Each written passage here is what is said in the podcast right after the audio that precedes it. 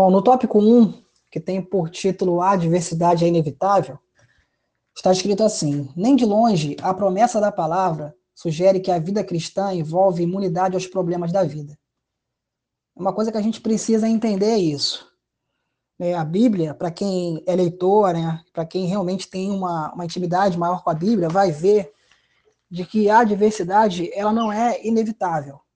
Não é o fato de que você serve a Deus que agora você não vai ter problema. Muito pelo contrário. Às vezes vem problemas porque você serve a Deus. Né? Então a Bíblia está repleta de narrativas, de histórias que deixam claro de que aqueles que foram fiel a Deus passaram por lutas. Né? Não são apenas as pessoas que desobedecem. Né? Muitas vezes as pessoas que desobedecem é, vão ter a sua luta adiada e vão passar boa parte da sua vida sem ter talvez tanta luta quanto aquele que é fiel a Deus, até porque o caminho para quem serve a Deus é mais estreito. Né? As dificuldades são maiores, né? É, ele tem na sua frente uma série de obstáculos, talvez, que pessoas do mundo não tenham. E outra coisa que a gente precisa lembrar também, essa terra ela o que devastada pelo pecado.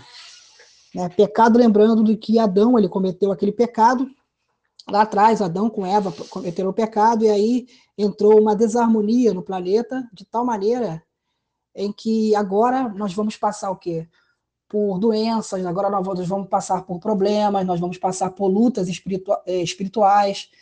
Então, isso se torna o quê? Uma realidade do nosso, do nosso mundo, né? Uma realidade da nossa vida.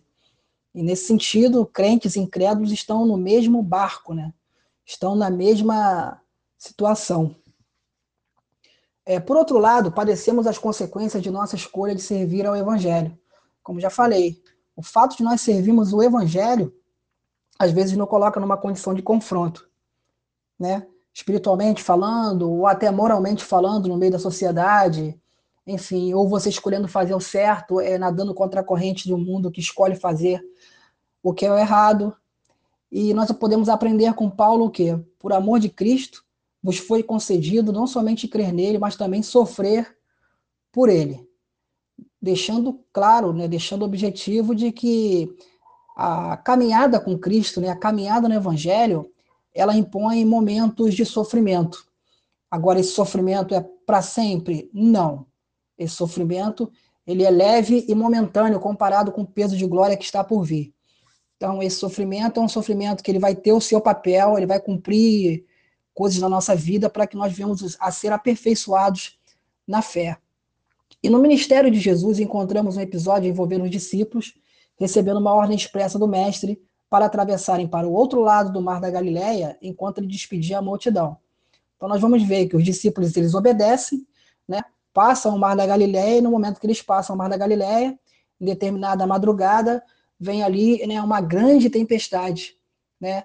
Eles estavam em obediência, eles não estavam fazendo nada de errado, eles simplesmente eles estavam cumprindo uma ordem do Senhor, mas mesmo assim veio a tempestade. Né? E tempestade é aquilo, né? Ou, ou, na verdade, nós estamos passando, ou vamos passar, ou já passamos, enfim. Né? Ninguém está livre, né? ninguém está isento de uma tempestade.